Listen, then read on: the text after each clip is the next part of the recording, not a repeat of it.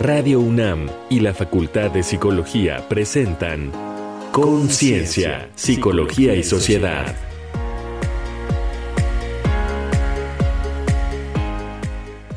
Terapia cognitivo-conductual centrada en el trauma. Intervención en línea para mujeres víctimas de violencia sexual. Sean todas las personas bienvenidas a Conciencia, Psicología y Sociedad, el programa de la Facultad de Psicología y Radio UNAM. Hoy en los micrófonos está Frida Saldívar con ustedes y con la doctora Ana Chapa. Bienvenida, Ana. Muy buen día. Buenas tardes. Hola Frida, un gusto estar contigo en la conducción el día de hoy, sobre todo pues para abordar un tema tan relevante. Saludos a la audiencia. Gracias por estar aquí con nosotros y con toda la audiencia de Radio UNAM. Recuerden que nos pueden sintonizar también por internet en radio.unam.mx y también pueden escuchar este y otros programas anteriores en el podcast que es radiopodcast.unam.mx. Sin más, iniciamos este programa. Testimonio el día miércoles 20 de abril, un sujeto me mostró cómo se masturbaba. En ese momento yo me levanto, le doy un golpe en la cara y empiezo a gritarle, le empiezo a, empiezo a gritarle lo que estaba haciendo, que por qué se estaba masturbando enfrente de mí. Y en ese momento las personas tardan en reaccionar, eh, solamente un señor y la señora me ayudan eh, porque pido que jale la palanca, puesto que tengo al sujeto tomado de, de su suéter porque de hecho intenta huir, pero me bajé sin ningún testigo. Arrancó normal, siguió con con, su camino el tren. Y me preguntan que qué es lo que quiero hacer. a pesar de que era evidente que había ocurrido un delito sexual, eh, ellos como que no tenían conciencia de, de, qué era lo que se tenía que hacer. Ahora yo les comenté eso, que no sabía qué procedía porque yo quería llegar hasta las últimas consecuencias eh, pues contra este sujeto. Y llega un tercer policía que me vuelve a hacer las mismas preguntas que los primeros dos policías, pero en esta ocasión eh, este policía me dice que si no me podía haber yo sentado en, otro asiento después de lo que el sujeto hizo, lo cual pues yo me, yo me altaría bastante después de haber escuchado ese comentario, ¿no? Porque resulta que ahora yo soy la del problema por no haberme parado y sentarme en otro lugar. Eh, también me comenta, y no, si no me dijo nada, si no me obligó a verlo ni a tocarlo, no cuenta como acoso y que el hecho de que yo lo haya agredido físicamente es más grave. De hecho usó la palabra, me dijo que iba a haber bronca, ¿no? Pero, o sea, entendemos que si bien no me lo dijo directamente se refería a que yo iba a ser la que iba a tener el problema por haber golpeado a mi agresor. Yo le digo que no tengo ningún problema. También se, se tocan estos puntos de te vas a demorar mucho, a final de cuentas no se va a hacer nada. Eh, todas estas ondas, ¿no? Como para aminorizar el problema y como para de alguna forma convencerme que, bueno, dado que ya le pegué, ya está ahí, ¿no? Ya. Y que ya no tenga problemas ni él ni yo. Ya nos trasladan a la delegación Venustiano Carranza. Llego ahí y la licenciada me vuelve a preguntar lo que los policías me preguntan al principio. ¿Y ahora qué quieres hacer? Que lo mismo que el policía, que dado que este sujeto no me hizo la invitación a tocarlo, no me obligó, no nada, no es considerado acoso, sino que es considerado exhibicionismo. Además quería que yo me disculpara, cosa que le dije a la licenciada y le dije a todo el mundo que no iba a suceder y que yo no iba a aceptar realmente su disculpa, pero si tenía que ser por proceso legal, porque me dijeron que él me él se disculpaba, yo me disculpaba, todos nos disculpábamos y hasta ahí quedaba. Entonces dije que yo no lo iba a aceptar, así en realidad, pero por proceso legal pues que quedara ahí anotado que sí. El sujeto se volvió a entrar en el mismo en la misma sala que yo y me dijo, discúlpeme señorita. Y le dije, ¿por qué te estás disculpando? A lo que el sujeto nada más volvió a ver a la licenciada diciendo como, no, es que es imposible, no, no, no está queriendo aceptar mi disculpa. Al final de cuentas, el sujeto me dijo, discúlpame por haber sacado mi pene en tu cara. Así, tal cual esas fueron las palabras. No pasó absolutamente nada. María vive alterada, sufre de pesadillas, no descansa, le asusta cuando alguien se le acerca y ha preferido aislarse. El cuerpo le duele y no tiene apetito. Le atormentan recuerdos intrusivos y sentimientos de culpa y vergüenza. Le enferma la idea del contacto sexual y no puede explicarlo a su pareja. Hace unos meses vivió abuso sexual a manos de una persona conocida y no sabe cómo dejarlo atrás. La Organización Mundial de la Salud define la violencia sexual como todo acto sexual la tentativa de consumarlo, los comentarios o insinuaciones no deseados, así como las acciones para comercializar o utilizar la sexualidad de la persona de manera coaccionada. La encuesta nacional sobre la dinámica de las relaciones en los hogares de 2021 reporta que en nuestro país 50% de las mujeres de 15 años y más ha sufrido alguna vez de violencia sexual.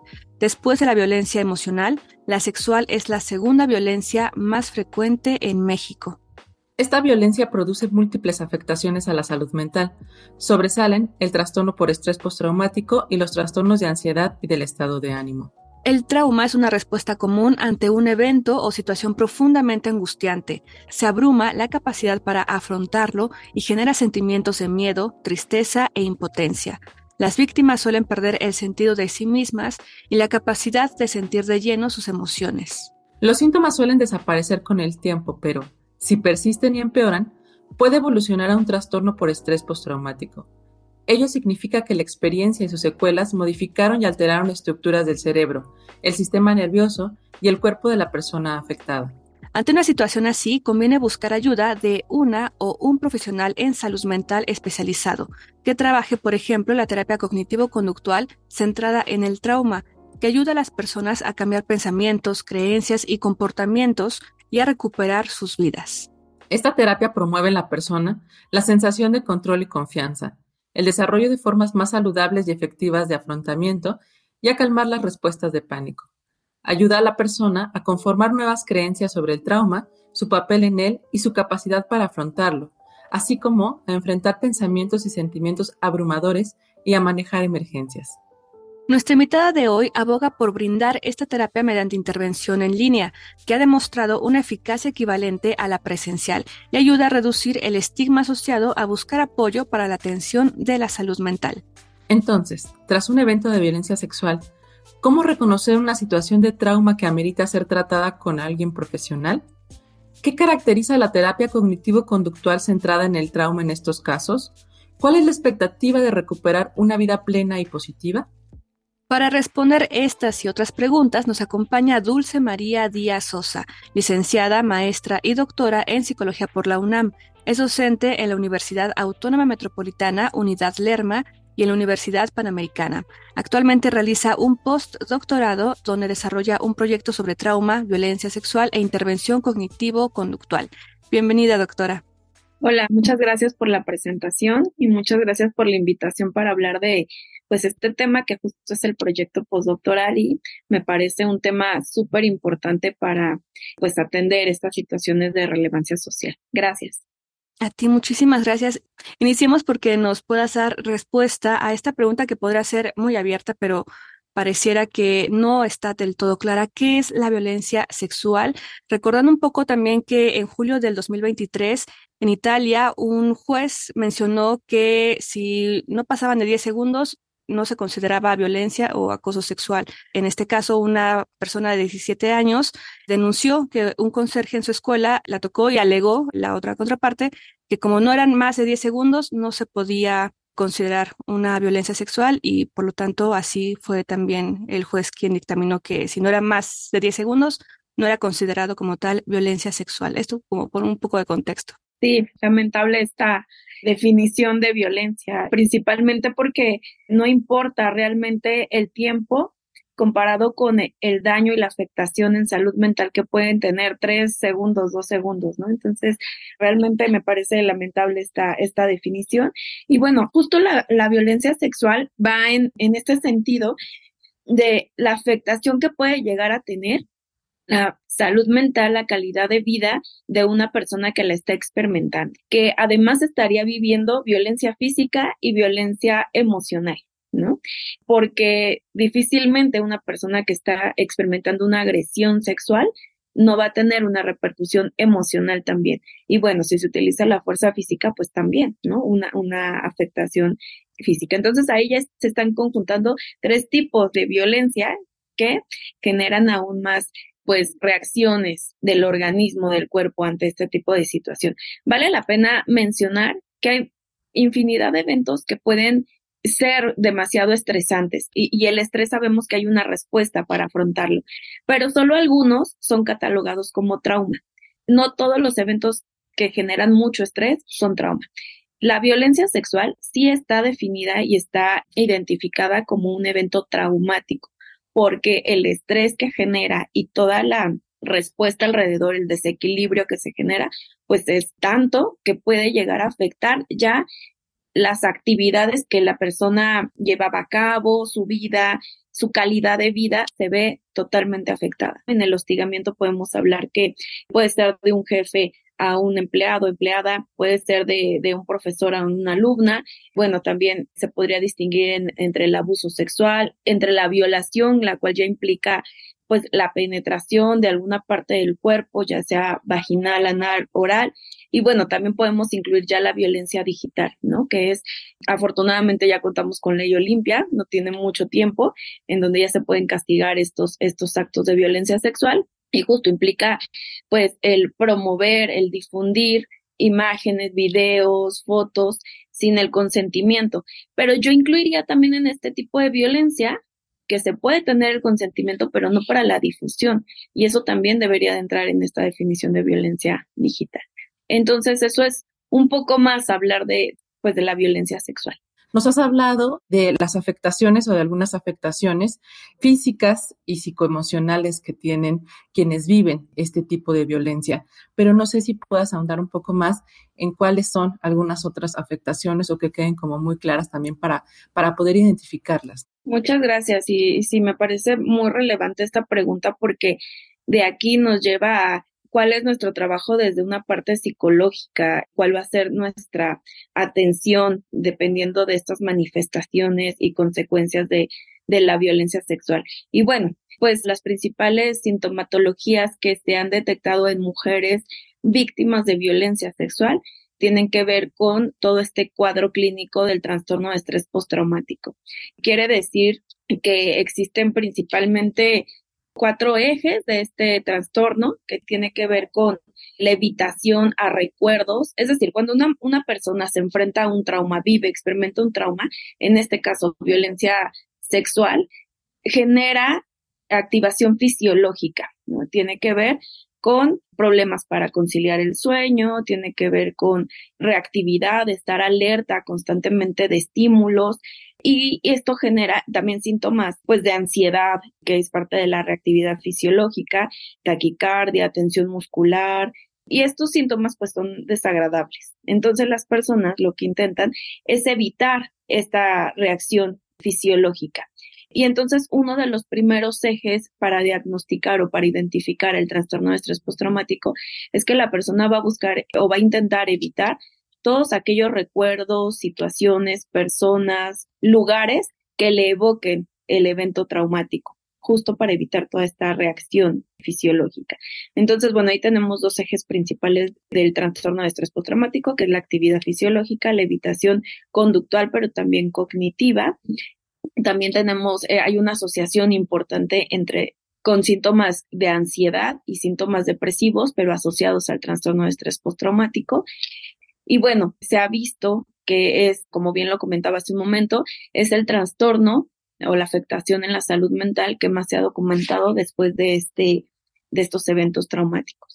También en otro programa anterior de conciencia veíamos que en sí el maltrato como tal deja varias secuelas, ¿no? Como tú lo has comentado también, entre ellas pues sin duda también la violencia sexual y ya lo mencionabas, se dan diversos momentos y se ocultan esas emociones, sentimientos, eventos o lugares pero también sucede muchas veces en que la persona al ser muy pequeña se oculta, ¿no? O sea, ese, esa memoria. Y es que una vez que crece, se rodea o ve noticias, ve ejemplos en, en la sociedad, dice, ay, yo no sabía que vivía eso, ¿no? Y entonces pues si hay un repunte, tal vez se destapa esa memoria de un pasado y muchas veces no se sabe cómo acudir, qué hacer y, tal vez es que cuando empiezan a caer varios veintes, ¿no? De, ah, tal vez por eso se reactiva, no sé, diversas situaciones. Y entonces aquí enfocándonos a qué hace referencia esta terapia cognitivo-conductual centrada en el trauma y que, bueno, se puede, por las siglas, definir como TCCCT. Si nos puedes hablar de ello y en qué momento uno sabe que tiene que acudir a este tipo de terapia o ya es que se le recomienda al paciente a la paciente tomarla. Sí, muchas gracias. Me parece muy, muy relevante esta pregunta y me parece muy importante pues este preámbulo que se da. Efectivamente, creo que vale la pena comentar que las mujeres que tienen mayor probabilidad después de un, un evento, un asalto sexual, que tienen mayor probabilidad de desarrollar trastorno de estrés postraumático, sí tienen características también específicas. Sí hay ciertas variables que las hacen vulnerables a desarrollar este trastorno de estrés postraumático. No todas las mujeres que viven violencia sexual van a desarrollar trastorno de estrés postraumático. Aquellas que sí lo desarrollan, por lo regular son mujeres y como bien se comentaba, que también han experimentado violencia en la infancia, violencia de pareja, que también han tenido alguna otra alteración en la salud mental como síntomas depresivos, no necesariamente un trastorno, síntomas ansiosos. Y por lo regular en México, y eso es algo que pues nos llevó como un hallazgo después de hacer una revisión de la literatura, es que las mujeres en México no tienen un evento de violencia, tienen una historia de violencia, ¿no? de violencia sexual. Entonces, pues esto genera cierta vulnerabilidad, por supuesto, ¿no? A desarrollar pues ya un trastorno de estrés postraumático. Por ejemplo, se puede enfrentar bastante adaptativo, tal vez un evento, dos eventos, pero bueno, hay una vulnerabilidad que se va acumulando y, puede resultar en esto. Entonces, bueno, regresando un poco al que es el trastorno de estrés postraumático, lo que intenta hacer la terapia cognitivo-conductual centrada en el trauma es lo que se ha denominado el procesamiento del trauma. Esto a través de dos principios principalmente, como las siglas lo indica, es terapia cognitivo-conductual, a través de dos procesos psicológicos. En el conductual tiene que ver con este aprendizaje clásico y operante, en donde las personas que, como lo comentaba, se enfrentan a un trauma, aprenden a evitarlo con la finalidad de evitar pues toda esta reactividad fisiológica que no se siente bien, ¿no? Entonces, desde este proceso psicológico conductual, lo que se intenta es exponer gradualmente a esos eventos traumáticos para generar la habituación, ¿no? La desensibilización ante esas situaciones que generan tanta reacción. Y desde la parte cognitiva, el proceso psicológico de la reestructuración.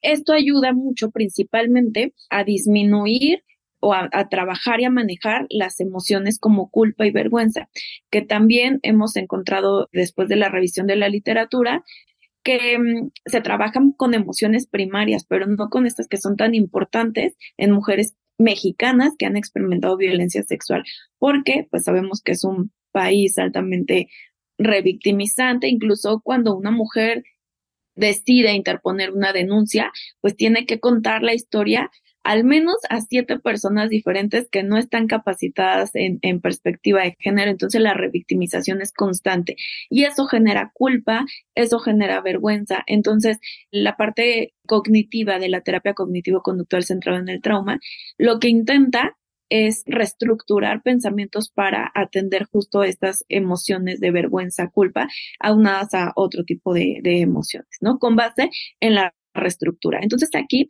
se incluye un elemento muy importante que es la narrativa del trauma y justo durante la narrativa del trauma el poder identificar ciertos pensamientos para reestructurarlos y atender a justo a estas emociones.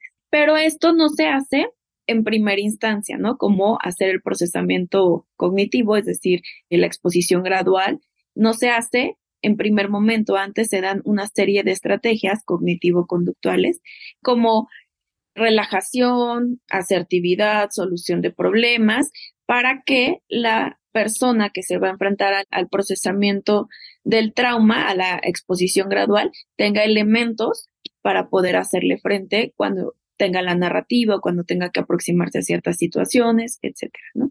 Entonces, en conclusión, lo que hace la terapia cognitivo-conductual centrada en el trauma es un procesamiento cognitivo, pero con previos elementos de la terapia cognitivo-conductual para preparar a esa exposición. Ok, pues una síntesis, ¿no? De, de este tipo de terapia. Y también algo muy importante es que la propuesta, una intervención en línea, o si nos pudieras hablar un poco más, ¿por qué en línea? ¿Cuáles sería pensando en algo situado en línea para mujeres mexicanas y desde una perspectiva de género? Sí, esto justo es, es la parte, me parece, medular de esta plática y de este proyecto de investigación que se propone. Esta es la parte medular. Se ha demostrado que la terapia cognitivo-conductual centrada en el trauma es eficaz para el manejo de síntomas postraumáticos con estos elementos que comentaba.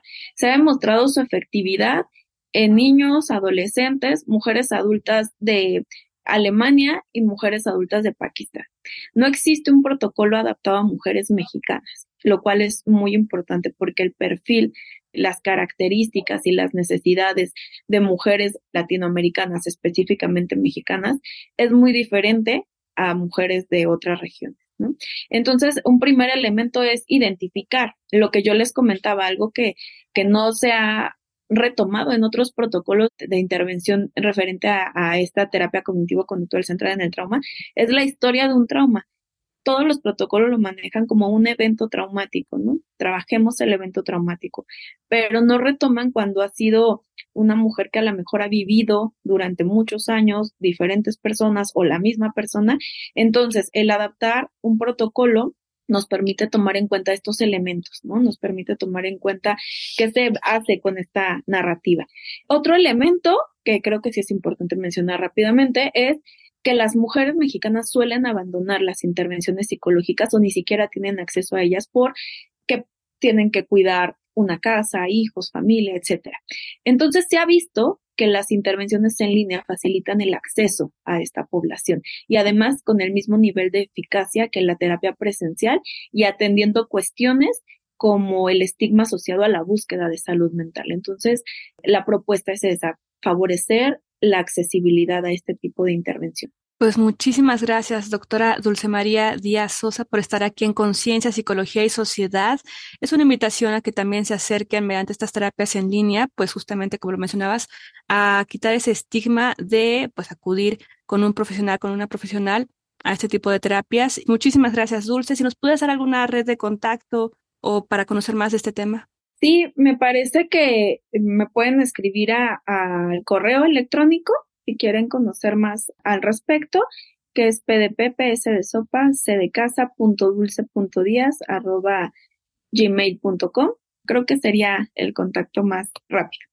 Muchísimas gracias. También lo estaremos colocando en nuestras redes sociodigitales para que también puedan contactarte y conocer más sobre estas terapias en línea. Muchísimas gracias, doctora Dulce María Díaz Sosa. Hasta la próxima. Muchas gracias. Pues queridos radioescuchas, están aquí en Radio UNAM, Conciencia, Psicología y Sociedad. Les recomendamos las siguientes cuestiones culturales para abordar más a fondo este tema desde una perspectiva del cine, la literatura y recomendaciones que a continuación tendremos. Reconecta en la cultura. En su novela La niña de la banquisa, Adelaide Bond aborda la historia de una niña de nueve años que sufre una agresión sexual en casa y como mecanismo de defensa bloquea cualquier recuerdo del episodio hasta que años después, cuando cierto hombre es detenido, acusado de violencia sexual contra varias víctimas, Adelaide es llamada a declarar. Ello la obliga a enfrentarse con el recuerdo y la realidad de su agresor exponen la desgarradora pérdida de la inocencia y cuán traumático resulta superar las secuelas que deja una agresión de esta magnitud. Su testimonio refleja los tabúes, las trabas y la insensibilidad institucional que afectan estos casos cuando llegan a ser juzgados. Lo encuentras en Editorial Anagrama.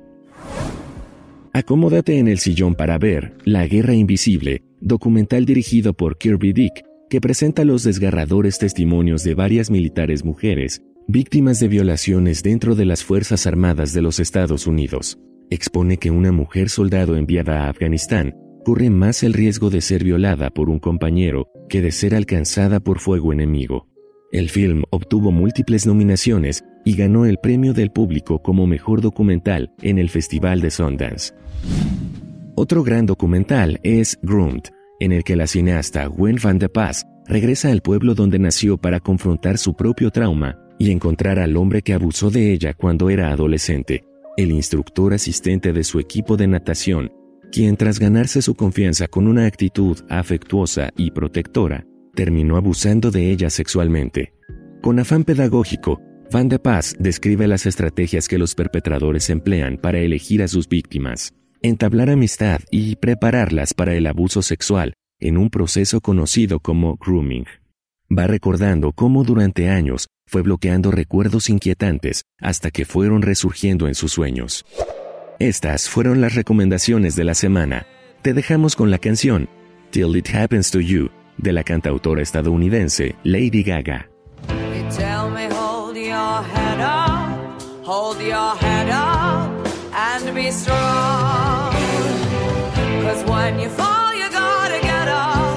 you gotta get up and move